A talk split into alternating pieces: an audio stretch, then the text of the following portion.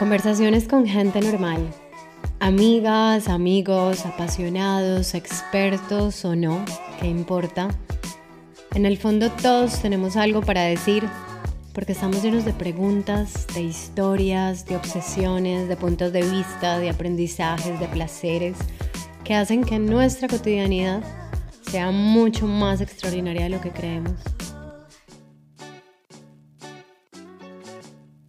Este es un podcast para celebrar la creatividad, la inspiración, la curiosidad y, ¿por qué no?, la imperfección. Bienvenidas, bienvenidos. Yo soy Carolina Chabate y esto es Cosas que dan cuerda al mundo. Mi invitada de hoy es dos mujeres en una. Seguramente ella tiene muchas más mujeres por dentro, yo estoy completamente segura, pero digamos que yo conozco bien dos. Por un lado es Laura, una mujer que nació en Medellín, una mujer muy sensible, amante de la naturaleza, del arte, del mundo, yogi, feminista, gestora cultural y madre de Aviva. Y como muchas de las mujeres más creativas que conozco, y esto es muy curioso, extrañamente también estudió derecho para finalmente decantarse con fiereza, digo yo, por su vocación y por su llamado, que es la música.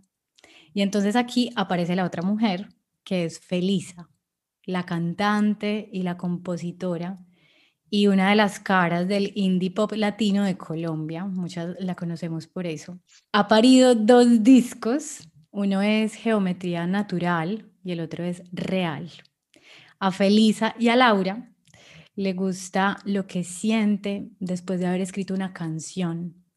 Le gusta bailar en luna llena, le gusta recibir su luz, sentir el cuerpo en movimiento y hacer una fogata con amigos no le gusta comprar algo que salga defectuoso y todo el proceso engorroso que eso implica, como por ejemplo hacer una reclamación o pedir una devolución. Le gusta una larga sesión de masajes y la sensualidad y el sexo lentos. Le gusta caminar por la montaña y entrar en estado contemplativo.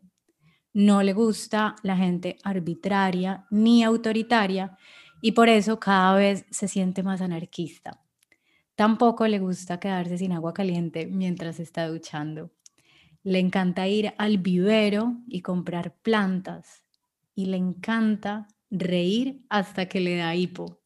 Además, una de las cosas que más le gusta en este momento es ver que esa payasa interior que ella tiene también vive dentro de su hija. Así que Lau, Lau, Felisa, para mí eres más Laura, Bienvenida, cuéntanos cómo estás hoy. Demasiado conmovida con esa presentación. Muy contenta, feliz de estar aquí, de, poder hablar. Hay muchos temas que, que quisiera tocar contigo hoy, yo creo que eh, va a ser muy difícil lograr como encaminarnos en un solo tema porque además nos encanta conversar y siento que eres una, una persona que todo el tiempo está como, como transformándose, ¿no? O sea, tienes una mente demasiado, demasiado orgánica y para mí es muy estimulante siempre como encontrarme contigo después de un tiempo porque siempre me pregunto con qué me irá a salir, ¿no? Pero digamos que en este podcast me gusta mucho abrir con una pregunta y es acerca de los desvíos en la vida, ¿no? Porque siento que, que hay un momento de la vida donde casi todas las personas hemos tenido como un punto de cruce, como, como que esta que estamos siendo hoy y esta, especialmente en, las que, en la que nos sentimos mucho más nosotras, se originó en algún punto del camino en donde pudimos haber como tirado para un lugar, pero tiramos para otro. Entonces, mientras yo te digo esto, que puede ser un viaje, eh, una persona, no sé, el haber dicho no, renunciado a algo o algún despertar, yo qué sé. ¿Cuál crees tú que ha sido como ese gran cruce de caminos o, el más reciente que, que sientas que te ha traído hoy a donde estás? Bueno, mi gran cruce de caminos, yo creo que en, la, en, mis 20, o sea, en la vida, fue conocer a Jorge, que es mi pareja, y empezar una relación con él y empezar a ver el mundo eh, y a conocerlo también a través de sus ojos, ¿cierto? Yo venía, digamos, de, de, de una familia y de unas amistades muy homogéneas, muy, digamos, todo el mundo era muy similar. Eh, no se cuestionaba mucho como el pensamiento, las opiniones, y digamos que encontrarme con él, un pelado periodista, fue muy estimulante para mí, fue muy liberador. O sea, creo que eso vivía en mí, digamos, eh, yo siempre he sido muy rebelde y siempre, digamos que la vida me ha llevado a, obviamente, a través de, de, de procesos dolorosos, pero siempre a hacerme mucho caso a mí misma. Y yo siento que él lo que hizo fue darme ese empujón, ¿cierto? O sea, como que yo ya tenía todo eso en mí, pero siento que él, él fue quien abrió la caja de Pandora. Y, y siento que, que, nos hemos acompañado durante todos estos años, porque ya llevamos más de 10 años juntos, eh, compartiendo como pareja y creciendo juntos. Y, ha sido como un gran compañero de vida para eso, precisamente para, para crecer en libertad y crecer eh, pudiendo cuestionar a nosotros mismos, a nuestra relación, y, eso nos ha llevado también a, cuestionar pues, todo eso que, que, está afuera, ¿cierto? Como en todas las relaciones que tenemos con el mundo. Entonces, para mí, yo siento que él es el gran cruce de caminos. Hay algo que a mí me sorprende mucho como de, la, de las historias de amor.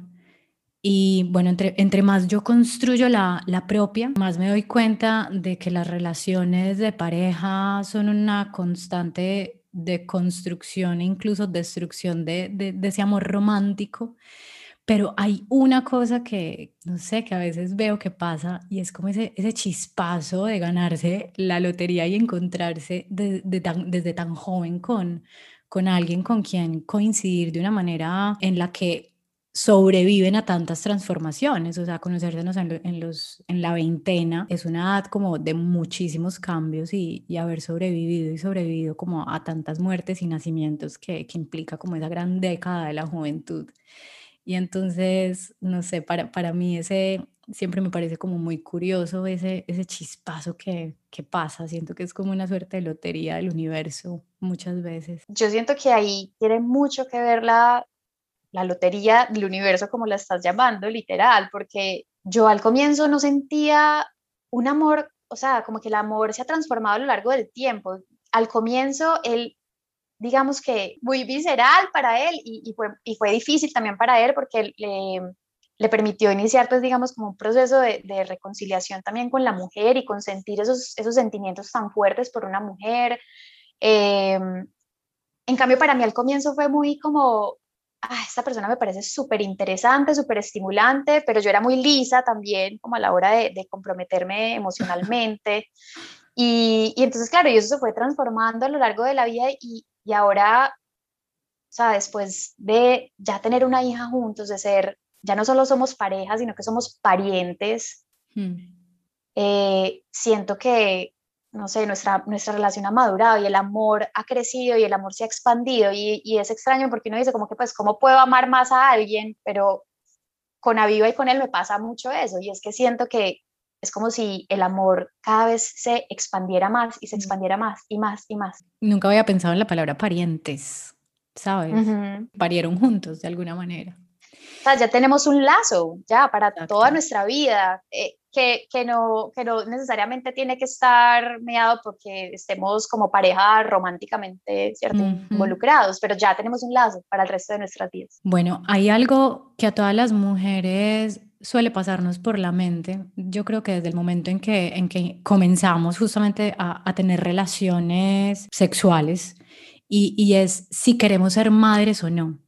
Es decir, así te, te protejas o no, así la idea te genere paranoia o te genere ilusión, como que estamos destinadas a pensar en algún momento de la vida en ese proyecto llamado hija o hijo ese ser humano del que podrías llegar a ser responsable, ¿cierto? Y, el pensamiento de maternidad está ahí porque de alguna manera, entre comillas, pues estamos destinadas a, reproducirnos, hablando pues de manera muy anatómica, biológica. Entonces, me gustaría saber un poco qué tipo de, de vueltas ha dado en tu vida la, la, idea enorme, es una pregunta muy ambiciosa, esta, esta idea enorme de maternar, porque yo te conozco y sé que siempre estuviste medio programada por diagnósticos médicos a no ser mamá y de repente lo fuiste, ¿no? Entonces me gustaría como que me contaras cómo, cómo ha sido esa, esa transformación que, que, ha sufrido la maternidad en tu, en tu vida, esa idea de, de maternar. Cuando yo fui creciendo, eh, me fui dando cuenta que había tenido una mamá que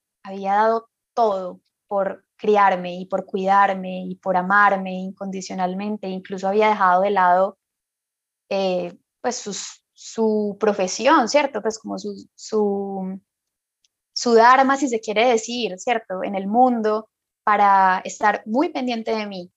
Y creciendo, yo empecé a rechazar un poco eso. Yo decía, como en, en, esa, en esa adolescencia en la que uno quiere separarse de los padres y separarse sobre todo de la siento yo de la madre, yo decía, no, yo, no, yo no quiero ser así. Tengo como mis propias inquietudes intelectuales, profesionales y, siento que yo no, o sea, no quisiera, no quisiera, digamos, renunciar a eso por cuidar y por tener un hijo. Y obviamente uno no se da cuenta, pero inconscientemente, claro, en ese momento el, pues, el feminismo liberal era lo que marcaba la parada. Entonces a las mujeres siempre se nos ponía en ese, y, pues todavía se nos sigue poniendo, pero eso es una idea muy propia pues como del, del feminismo liberal y es esta dicotomía entre o sos madre o sos una gran profesional exitosa con dinero, ¿cierto? O sea, pero como que si usted quiere ser las dos, estás mamita, estás meando fuera del tiesto, o sea, como que estás queriendo mucho de la vida, ¿cierto? No quieras tanto de la vida. Yo obviamente estaba permeada por todo eso, empecé eh, mi carrera y para mí era, o sea, yo no lo tenía para nada claro, o sea, como que incluso yo pensaba en ser mamá y pues yo veía como que que a todas las mujeres de mi familia como, ay, qué ternura, yo le quiero limpiar los mocos y yo era como, qué asco, o sea, yo no quiero limpiarles nada, ni mierda.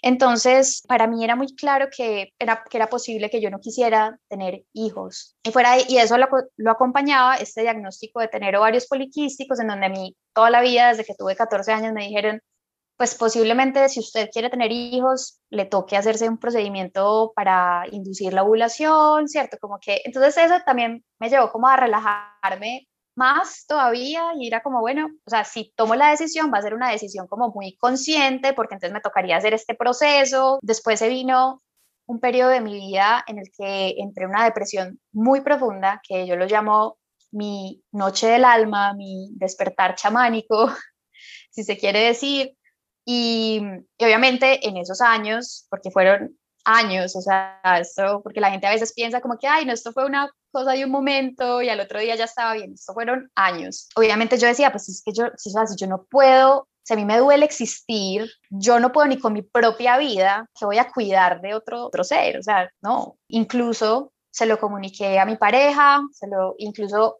pues porque claro, cuando uno ya lleva tanto tiempo con una misma pareja, como nos pasó pues a, Jorge y a mí, las familias empiezan a presionar. En esos años muy tajantemente le dije a mi mamá como que, bueno, usted se va olvidando de la idea de tener nietos porque yo no puedo ni conmigo misma. Y, y, con Jorge también tuve una conversación muy franca y le dije, mira, yo siento que tú de verdad tienes una vocación súper grande para cuidar de un ser humano y, y, no te deberías perder de esa, pues, de esa posibilidad en tu vida y yo realmente no te puedo garantizar que yo la quiera en mi vida.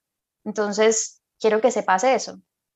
Y pues él me dijo como, mira, yo estoy dispuesto a, que esa sea una posibilidad y a que seamos una pareja sin hijos. Digamos que eso está muy conectado entonces también con mi problema de salud. Este problema de ovarios poliquísticos, yo empecé a indagar mucho, mucho, bueno, ¿qué hay detrás de eso? ¿Qué, qué, cuál, es la, ¿Cuál es la, digamos, como el origen energético de este problema. Entonces, el ovario poliquístico es un ovario que no ovula. ¿cierto? O sea, como que el óvulo no termina de madurar para desprenderse, ¿cierto? Como del, del ovario y ya, pues, eventualmente salir eh, en la menstruación, sino que se queda como un quiste en, en, el, en el ovario, ¿cierto? Y se van formando esos quistecitos en el ovario, entonces por eso se le llama ovario poliquístico. Yo lo entendí como real, mi cuerpo ha entendido que no quiere ser mujer, no quiere ciclar, no quiere menstruar. O sea, estaba, estaba muy atado como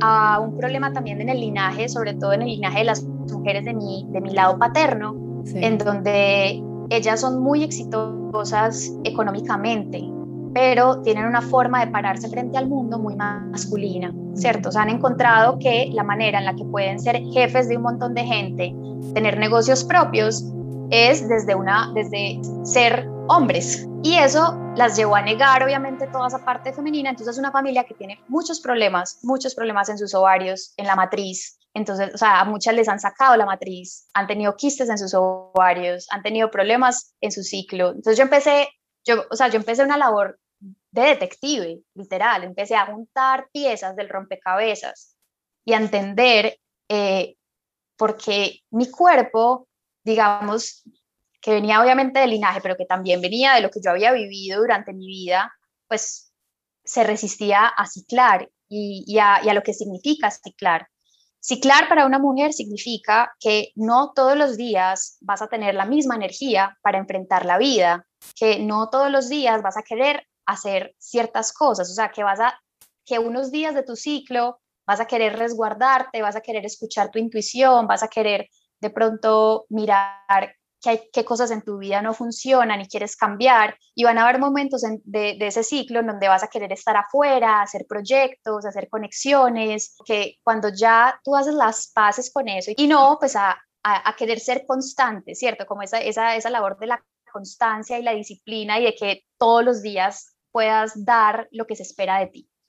Y se me, se me viene una pregunta a la cabeza y es, antes de hacer esta reflexión sobre, sobre tu, tu linaje y la manera como ciclan y han ciclado las mujeres en tu linaje, digamos que tu manera de crear, ¿crees que era diferente a cuando empezaste a indagar en este proceso sanador? Totalmente, o es que no, no se pueden separar. Y, yo siento que eh, antes creaba desde un lugar de mucha de mucha inseguridad, de mucha inseguridad con lo que estaba creando, muy adolescente, digámoslo así, o sea, como, como que adolecía de el conocimiento propio, ¿cierto? Del conocimiento de mi propio poder.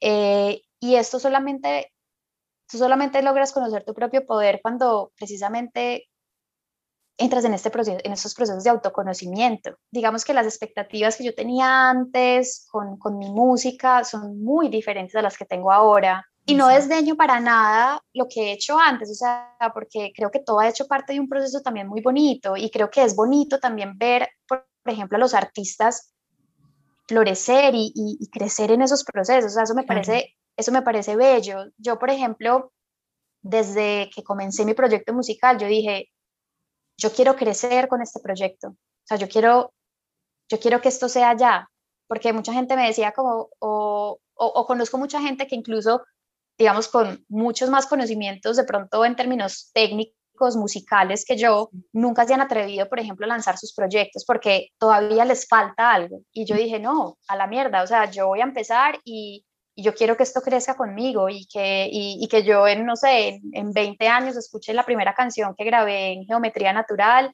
y, me dé ternura, me dé ternura de escuchar también esa, esa adolescencia.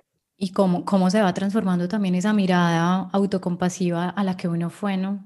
Bueno, y, y entonces luego, digamos, de, de comenzar todo este proceso, de repente otro chispazo del universo llega la noticia de, que estás embarazada contra todo pronóstico. Me acuerdo que el día anterior a enterarnos de esa noticia, fuimos a un concierto precioso que guardo en mi corazón y, es, y fue el, concierto de Caetano con sus hijos.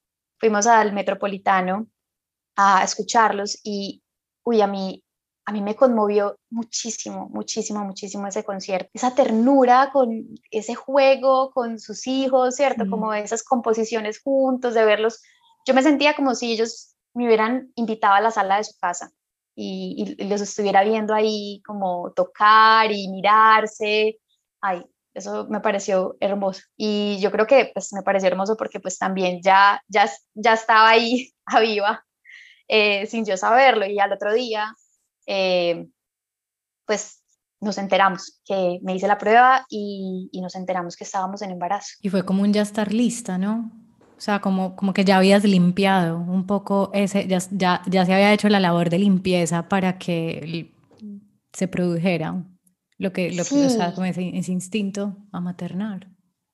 Sí, y, y, y algo que, que, pasó que me pareció muy bonito, obviamente fue como shock. Yo dije, bueno, voy a hablar conmigo misma y voy a preguntarme cómo me hace sentir esto, ¿cierto? Como que, que, siento, que siente mi cuerpo. Digamos que hay algo que, que, siento que empecé a hacer y que digamos que el parto sí que me lo, o sea, sí que sé yo, digamos, como esa impronta en mí es preguntarle mucho a mi cuerpo, no, y no desde la mente, sino de verdad sintiendo qué me dice.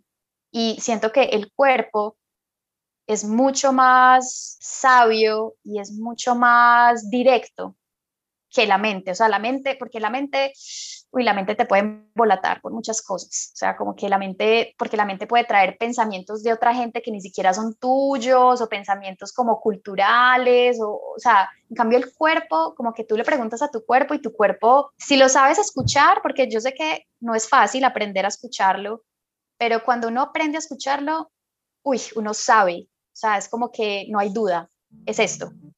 Entonces yo entré en ese proceso, como que preguntarle a mi cuerpo si de verdad quería llevar a término este bebé, ¿cierto? Si, si de verdad quería estar embarazado, si estaba listo para estar embarazado. Y yo sentí que mi cuerpo claramente me dijo, sí, sí, quiero, puedo, tengo la energía, tengo la salud. Porque antes, digamos, cuando yo pensaba en la idea de la maternidad, se me venía como todo este, o sea, mucho miedo, ¿cierto? Y, también un sentimiento de mucho egoísmo, ¿cierto? Como de, uy, ¿qué voy a perder? ¿Qué se va a ir de mi vida? Que definitivamente, que ya nunca más voy a tener. Y pensaba mucho en lo que, en lo que iba a perder. Y yo siento que el miedo que muchas mujeres tienen a, a, pues, a ser madres de, de un bebé humano es eso, es como pensar en todo lo que pueden perder.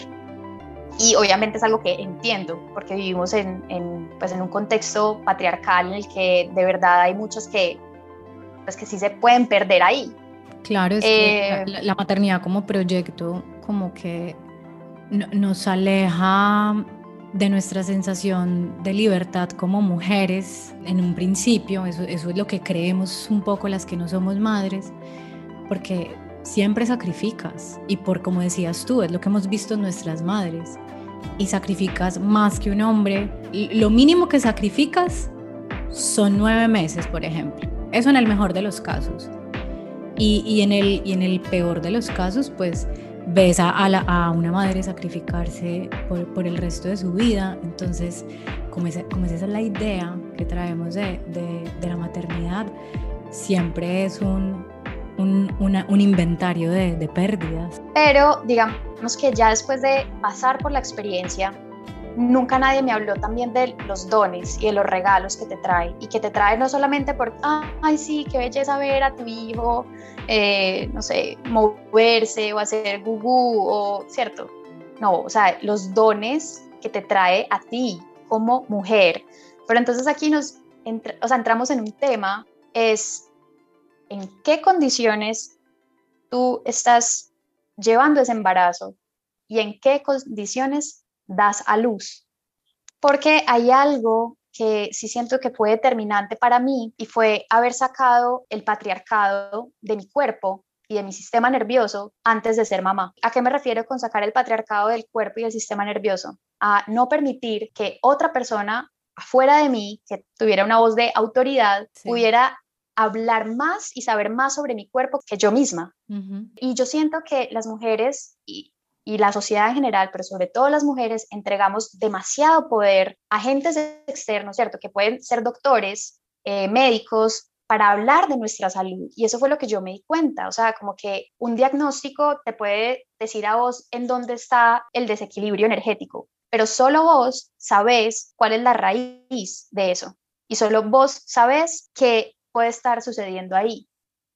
Eh, un médico no puede llegar allá, ¿cierto? Entonces, como que eh, para mí sí fue muy importante como este proceso de sanación previo y de confiar en mi cuerpo y confiar en que mi cuerpo es sabio, que mi cuerpo tiene toda la, la, capacidad de llevar un embarazo sano. Y en el parto sí que fue importante. O sea, esto que decís de sacar el patriarcado del cuerpo me, me está detonando muchísimas ideas y sensaciones aquí. Porque digamos que yo soy una de, esas mujeres que en casi la mitad de la treintena todavía tiene miedo a, ser madre. Entonces a mí me da la sensación de que a determinada edad, concretamente en esta en la que yo estoy, todo el tiempo nos estamos encontrando con otras mujeres y una de las principales cosas que queremos saber la una de la otra es si tiene hijos, si, si, y, y si tiene hijas o hijos, si no los tiene, piensa tenerlos, o, y si no piensa tenerlos, ¿por qué? ¿Cierto? ¿Por qué sí? ¿Por qué no? para mí a veces es como, como, un, como hablar en, en secreto, como, y bueno, ¿y tú, tú de qué bando estás? ¿no? Como si fuera una especie de guerra muy, muy extraña y como, bueno, ¿en qué, en qué zanja me meto en, en esta guerra? O sea, de verdad se siente un, un poco así.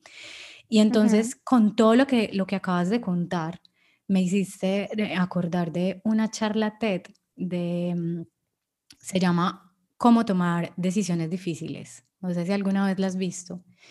Y entonces recuerdo mucho que, que ella habla de, de, que una de las, de las cosas que más sucede cuando queremos tomar una decisión difícil es que le preguntamos obviamente a todo el mundo, yo soy así, y, y, le preguntamos pues a quienes mejor nos conocen o, o vamos en busca de, de, de, la voz del experto o de la experta, ¿no? Y entonces ella dice que en el fondo como que lo que sucede es que estamos acostumbradas a que nos den permiso. O sea, en el fondo lo que queremos es que alguien venga y nos diga, sí, tenés permiso para, para crear finalmente, ¿no?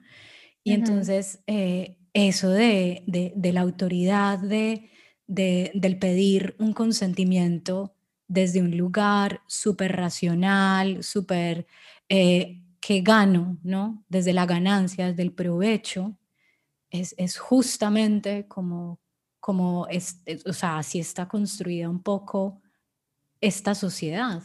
Y me parece muy, muy loco, pues que, que al final eh, pasa, pasa por ahí nuestra, nuestro miedo a, a tomar la decisión de si queremos o no ser madres y sobre todo ese miedo como a, a plantarlo como, como, como un camino.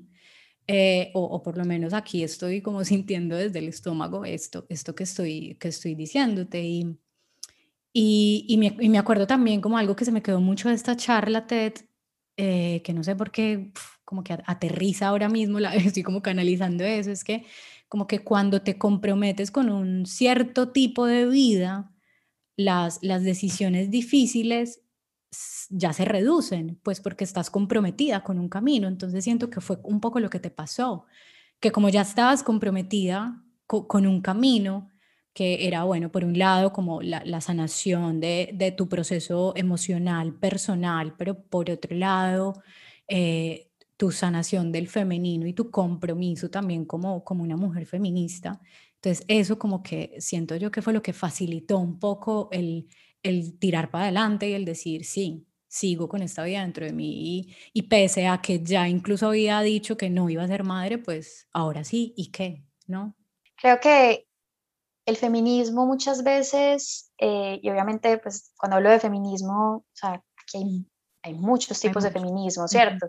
Pero digamos que el feminismo intelectual muchas veces se puede quedar, eh, digamos, discutiendo desde la intelectualidad pero mi experiencia es que hasta que tú como mujer no sacas el patriarcado de tu cuerpo y de tu sistema nervioso Y cuando me refiero de tu cuerpo es que tú sientas que tu cuerpo es realmente tuyo y de tu sistema nervioso quiere decir que tú eres capaz de reaccionar, digamos, con todo el rango de emociones y posibilidades eh, que te permite pues, tu animalidad.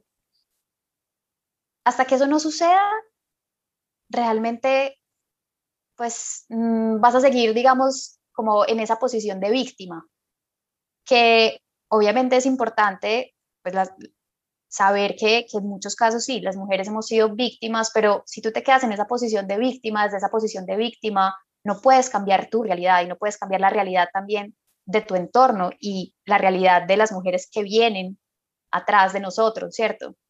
Entonces, creo que ahí es, es, muy importante, es muy importante eso, ¿cierto? Como que yo puedo quedarme discutiendo intelectualmente toda la vida que el patriarcado es una mierda y es una mierda por esto y que los datos muestran que las mujeres, bla, bla, bla, ¿cierto?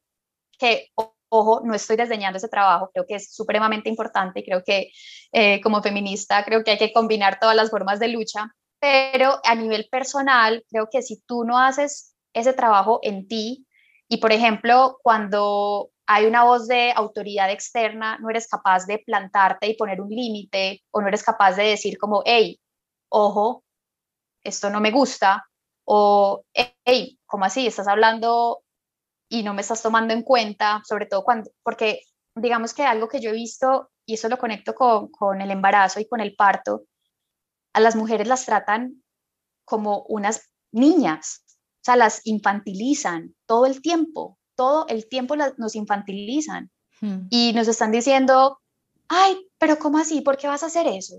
Ay, o sea, y te tratan como si tú fueras una persona que no sabe absolutamente nada. Y realmente nosotras contribuimos a eso en entregarnos, digamos, en, en, las manos de esa autoridad sin ni siquiera nosotros tomarnos la, la, el trabajo también de empezar a investigar, ay, ¿cómo así? O sea, a ver qué está pasando en mi cuerpo, a ver cuáles son otras miradas, digamos, de otras culturas o de otros tipos de, de, de sí, aproximaciones que no sean de la medicina occidental frente a este proceso biológico, ¿cierto? Que es estar en embarazo y parir, o sea, pensarte como un animal, mamífero. Es que ante todo, vos sos una mamífera humana que va a estar embarazada y va a parir.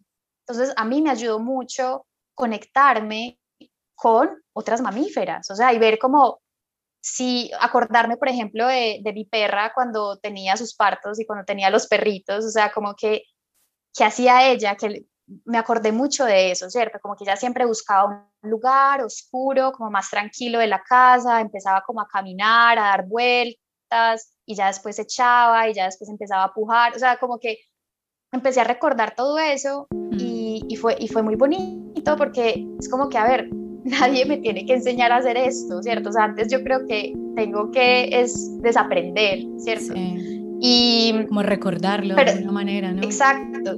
Y, y también obviamente, eh, pues empecé a leer, empecé a leer sobre el parto humanizado, empecé a leer sobre la partería, empecé a leer sobre eh, como esta aproximación no medicalizada de, del embarazo y del parto, ¿cierto? Porque digamos que yo decía, si todos los mamíferos del mundo tienen partos generalmente no asistidos, ¿cierto? O sea, como que, ¿por qué los humanos necesitamos de esta asistencia?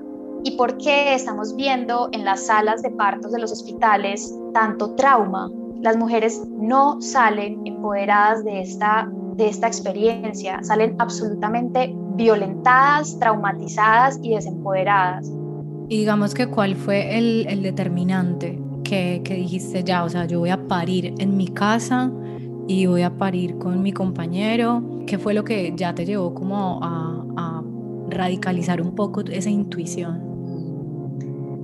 Yo había accedido a tener un parto humanizado con un ginecobstetra parto humanizado que lo amo porque de verdad fue una, o sea, hice un proceso muy bonito con él, pero ya llegó, llegué a mi último trimestre y es, eh, pues ya estábamos en, en, la pandemia, ¿cierto? Ya, la pande ya empezaron las restricciones desde marzo, eh, Aviva nació en mayo, entonces cuando yo le pregunté a él, como, ven, ¿cómo están las condiciones en este momento para dar a luz como teníamos planeado, porque digamos el plan era pues en la clínica en la que él trabaja, pero en un cuarto solo para mí y para mi pareja, eh, en donde él me dijo que él iba a estar literal en un rincón, o sea, como que, y si él veía que tenía que intervenir, intervenía, pero que todo el trabajo lo hacía yo, y de pronto pues una enfermera sutilmente entrar como a, monitorear y, ya, ¿cierto? Pero que podía poner música, que podía eh, pues poner la luz, digamos, más tenue, ese era el plan y eh, cuando él me dijo, mira, yo tengo que ser sincero contigo, en este momento por las restricciones, pues no estoy segura si Jorge puede entrar y no estoy, y, no estoy segura si puedes tener este cuarto, digamos, para ti sola, porque por ahora están, todo el mundo, pues están llevando a las mujeres pues en, en esta clínica eh, a la sala de partos, pues no, no, están, no están dando como eh, habitaciones individuales. O sea, él me dijo eso y yo dije como, o sea, no. Ni por el hijo de puta. Así. me voy a meter yo allá, ¿cierto? O sea, como que mi cuerpo, mi cuerpo lo supo. Por eso te digo que el cuerpo es hermoso, porque en serio que él me dijo eso y mi cuerpo fue como, acá te quedas, o sea, no, o sea, de esta finca no vas a salir. Y cuando, pues, me abrí a ser sincera con él y le dije, mira, Bernardo, yo no, eso no, o sea, yo no me quiero arriesgar a que, eh, a que mi pareja no pueda estar conmigo. Y yo decidí, decidimos los dos tener el bebé acá en casa. Él me dijo, mira, lo celebro, tú has llevado un embarazo supremamente saludable, yo no te puedo negar que, pues, que no hay riesgos, claro, claro que los hay, hay riesgos, y la verdad, si tú me preguntas a mí, el, el mejor lugar donde podrían hacer un bebé siempre es en su casa. Otro ginecobstetra me hubiera dicho, loca, ¿usted qué está pensando? Usted se puede desangrar en cinco minutos, el bebé se puede morir, usted sabe qué pasa si un bebé no respira, yo no sé cuántos minutos, o sea, me hubiera podido llenar de miedo y, y obviamente hubiera sido mucho, pues, mucho más difícil para mí tomar esa decisión. Claro. Y, y fue muy bonito, digamos, contar con su bendición. Y bueno, ahí entré en contacto con Marisol, que fue finalmente mi partera. Es una partera, digamos, educada en esta tradición indígena. Entonces, esto fue ya un proceso hermoso porque, digamos que ella no se ocupó solamente de la parte fisiológica, pues que lo, que lo hacen los ginecobstetras, sino que ella me dijo, bueno, háblame de tu linaje. Esa fue, esa fue la primera sesión que tuvimos porque hicimos unas sesiones, digamos, de encuentros virtuales previos al, al parto y, y, la primera sesión fue esa, háblame de tu linaje. Qué belleza. O sea, como que háblame de tu linaje eh, femenino por tu parte paterna, por tu parte materna. A Jorge también lo puso a hablar de su linaje. Eh, nos puso, digamos, a, a, a que hiciéramos consciente como que queríamos que ese bebé guarde ese linaje mm. y también que queremos soltar, que queremos nosotros, digamos, ser como esa, esa, esa daga de obsidiana que corta, ¿cierto? Que corta eh, con, ese, con esas lealtades que ya, no, ya no le sirven a nadie, ¿cierto? Y que uno guarda también. Entonces, ese, todo ese proceso, digamos, más simbólico que uno hace, pues cuando hace un proceso, digamos, con una partera de la tradición de ella, que es esta tradición, digamos, más indígena, siento que integra muy bien pues como todos los aspectos pues de uno como, como ser humano y de uno como mujer, ¿cierto? Como que toca sus arquetipos, pero también toca, pues también tuvimos una sesión sobre lactancia materna, por ejemplo, que es algo que a las mujeres no les hablan y, y, por eso muchas, digamos, desisten de la lactancia muy fácilmente porque hay un montón de conocimiento popular que realmente está, no está basado en la realidad y que hace que muchas mujeres dejen de lactar por eso. Fue muy lindo porque ella abordó sí, o sea, desde, desde lo más psicológico, arquetípico, espiritual, hasta lo más tangible, práctico, ¿cierto? Como que cómo le cuidas el ombliguito esos primeros días. El podcast que ustedes grabaron, eh, que nos llegó como a algunos amigos, ¿eso está disponible para el público o es algo reservado íntimo?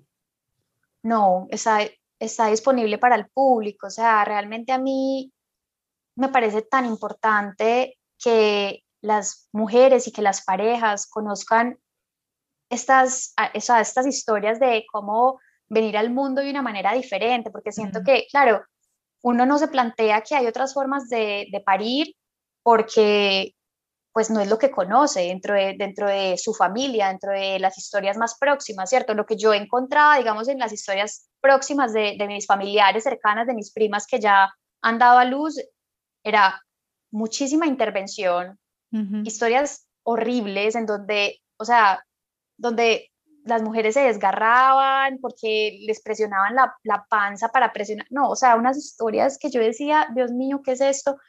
Eh, o, o cesáreas programadas desde casi que desde el mes 3 de embarazo, que porque el bebé es muy grande.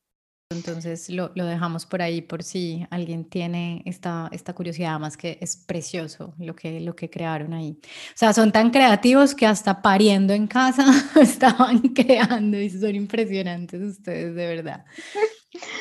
Bueno, y, y un poco, eh, digamos, ahora que, que Abby existe y, camina y ríe y llora en este mundo, digamos que mm, yo supongo que sigue tangible un, un cierto miedo que, que, puede tener otra persona, que como yo, ¿no? Que no sabemos muy bien si enfrentar o no esa decisión. Y es ese, ese futuro mundo, un futuro donde hay cambio climático, hambrunas, distopía, falta de agua, eh, ¿no? Como que, que ese futuro que, que, dejamos a próximas generaciones y, y muchas veces pues yo porque a lo mejor los conozco de cerca y veo mm, unas decisiones tomadas desde, desde la conciencia, pero, pero a veces una se pregunta, eh, las personas que, que, tienen hijos eh, se, llegan a preguntar como, ok, estas son las decisiones conscientes o, esta es la huella que estoy hoy dejando en el mundo, esto contribuye a un mejor mundo para, para estos hijos e hijas que estoy teniendo o, o por el contrario, pues perjudica su, su futuro. Entonces, eh, ese miedo, digamos que humano, ¿cómo, ¿cómo lo enfrentan, cómo lo apaciguan? o, cómo lo llevan con mejor filosofía ahora que son madre y padre? Mira, yo lo que he sentido es que uno puede tanto tomar la decisión de tener un hijo como no tenerlo desde el egoísmo y el miedo, ¿cierto?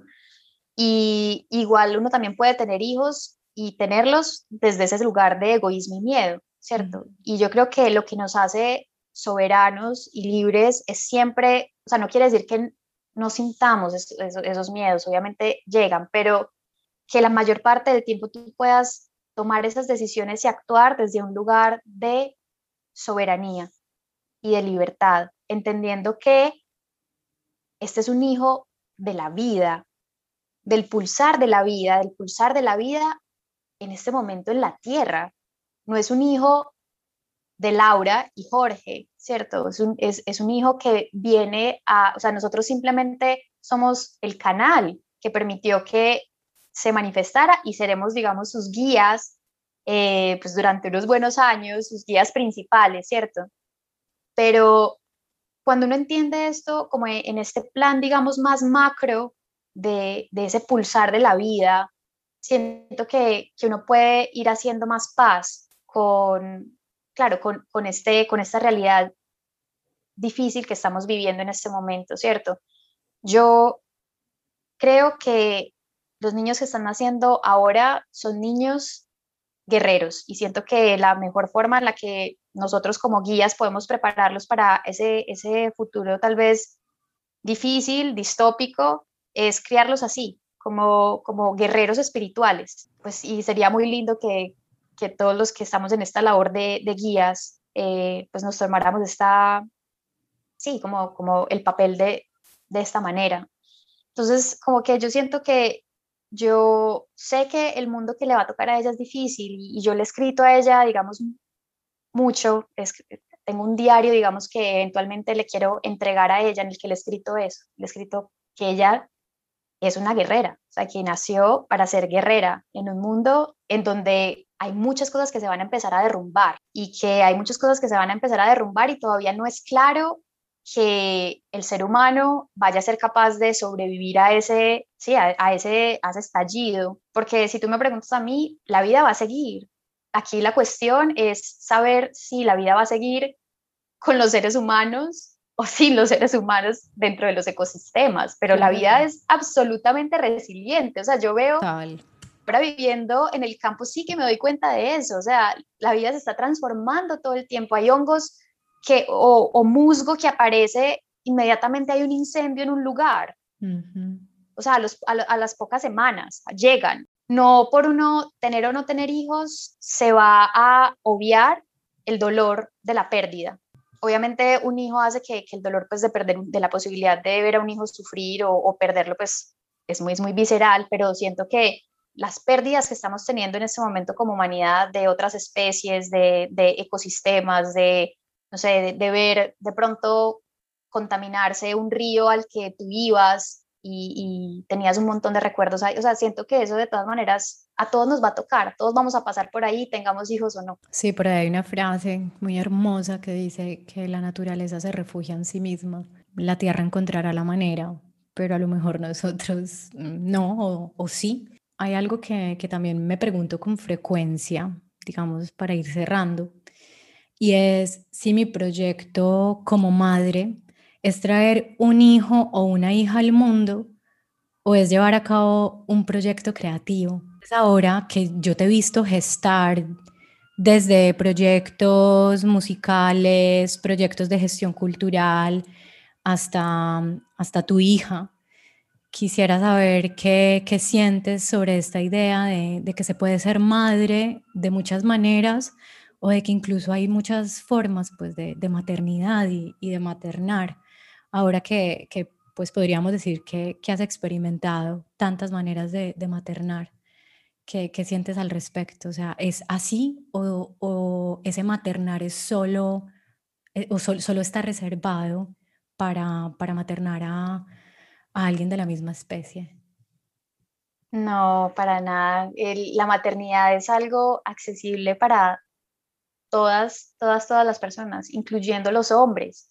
Yo creo que si algo necesita este momento, el planeta y el momento histórico en el que estamos, es madres. Y es que todos nos conectemos con ese arquetipo de cuidar, de nutrir y, expandirlo y tener personas en, en posiciones de poder y de liderazgo que actúen más como una madre y menos como un patriarca. Entonces creo que hay muchísimas formas de, vivir la maternidad y que no únicamente trayendo un animal humano a este mundo, pues estás pudiendo como vivir la maternidad. Creo que hay muchísimas maneras de vivir la maternidad que están muy asociadas con nutrir a otros, con cuidar de otros, pero sobre todo también, y, algo que, y eso es algo que he aprendido mucho de la tierra y de vivir en el campo, la tierra nunca te da lo que no tiene. La tierra todo el tiempo está pulsando, todo el tiempo está pulsando entre un recibir, llenarse de nutrientes y acumular energía para después entregar y entregar frutos y entregar flores y entregar en abundancia, ¿cierto? Pero siempre está viviendo estos ciclos y creo que entre más nosotros como humanidad seamos conscientes de estos ciclos, de que no podemos ir en un o sea, yo siento que en este momento es como si estuviéramos yendo en un carro, o sea, con el acelerador metido a fondo y como que uno está en la parte de atrás y le pregunta a la gente que va adelante como, hey, ¿para dónde vamos?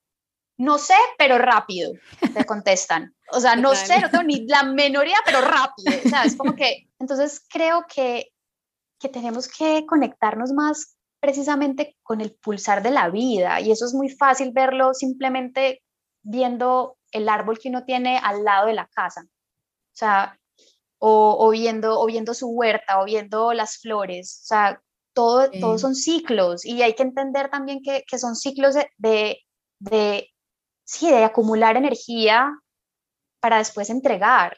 Y yo creo que en la medida en la que uno pueda vivir sus ciclos creativos de esa manera, eh, creo que lo que uno va a entregar al mundo y esos frutos y esas flores que va a entregar al mundo van a ser muchísimo más potentes. Y en, en, ese, en ese cuidarnos, ¿no? En ese aprender como a, maternar de otras maneras, siento que también una, una sociedad que ama adecuadamente a, las niñas, a los niños, a los hijos, a las hijas, yo creo que sabe que la mayor contribución de, bienestar que, que, le podemos dar a esos niños y a esas niñas es, es como esta eliminación del juicio del otro y de que y, la eliminación de la idea de que todos deberían tener hijos automáticamente, ¿no? Porque así como, pues creo que, es una manera más inteligente de garantizar un mundo mejor, el, no estar también juzgándonos e, e, imponiéndonos ideas.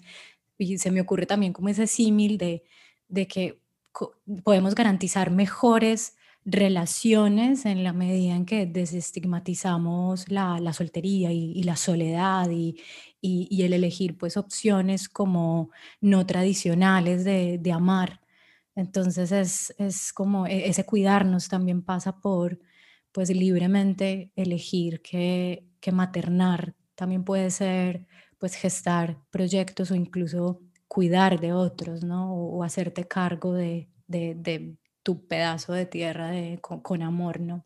Ay, tocas un tema que es de, que me parece a mí central en esto y es que también nos han enseñado, o sea, o el patriarcado nos ha dicho que tenemos que maternar solas y que por eso precisamente no tenemos espacio vital para nada más. Pero yo creo que esa, esa forma, digamos, de organizarnos en familias nucleares, en donde hay dos adultos con un montón de cosas, eh, digamos, como un montón de responsabilidades, un montón de frentes de trabajo y de cosas por hacer y de listas de, cosas por hacer infinitas, creo que hay que empezar a cuestionar esa forma de organizarnos socialmente. Yo cada vez creo menos en esa familia nuclear y quiero abrirme más a la posibilidad de eh, de crear comunidad, de crear comunidades, de que mi hija pueda no ser solamente hija nuestra, sino hija de un montón de otras personas. Yo tengo una amiga que con mucha soberanía, digamos, desde un lugar de muy bonito tomó la decisión de, no ser madre. Y ella, por ejemplo, me dice, pucha, yo desde que vi a Abby, yo sentí que yo tenía un deber de maternarla. Y eso me pareció tan lindo y tan potente. Y yo decía, qué lindo que mi hija pueda tener estas personas alrededor de ella que no necesariamente tienen un, tienen un lazo de sangre, eh, pero tienen un lazo espiritual, tienen un lazo de amistad que, y que estas personas también de alguna manera puedan maternarla, ¿cierto? Este mundo es un proyecto colaborativo finalmente y me parece como muy clave esto que estás diciendo porque hace dos episodios, por ejemplo, hablábamos de, de, de cómo eh, la creatividad como que individual es un paradigma como que, ya, ya está muy caduco y estamos hablando de, de, proyectos más comunitarios, de una creatividad más colaborativa y es así como, como vamos a salir adelante, creo yo, y es muy bonito porque entonces el crear empieza por casa, ¿no? Empieza desde, desde, desde, la comunidad, desde el lugar donde, donde te crías, donde creces. Llegó, llegó a este punto de la conversación sintiendo algo y es el hecho de plantearnos todas estas preguntas son también como consecuencia de ser personas y mujeres muy privilegiadas porque, porque hemos tenido opciones para elegir, porque nacimos en, una época y en una sociedad que, que nos ha permitido también elegir. Entonces en lo más profundo de mi corazón, pues como que quisiera dejar esto aquí para quien lo escuche y para mí misma y es, y es que no tenemos que tener hijos porque nos digan que tenemos que, que tener hijos y si tenemos hijos porque queremos tenerlos, no los tenemos que, que criar como, como nos dicen. Entonces eh, creo que si tenemos el privilegio de, de, tener estas reflexiones, pues hagamos uso de, de, de esas reflexiones, ¿cierto? ¿Qué le acuerda a tu mundo? La energía femenina uy, la siento súper, súper potente en mí eh, y siento que mi vocación está en permitir que esa energía se manifieste de una manera equilibrada en el mundo y en una esfera más pública y no tanto, digamos, en estas esferas de, de lo doméstico. Siento que esa es mi vocación, ayudar a que esa energía femenina que tanto necesita el mundo en este momento se manifieste.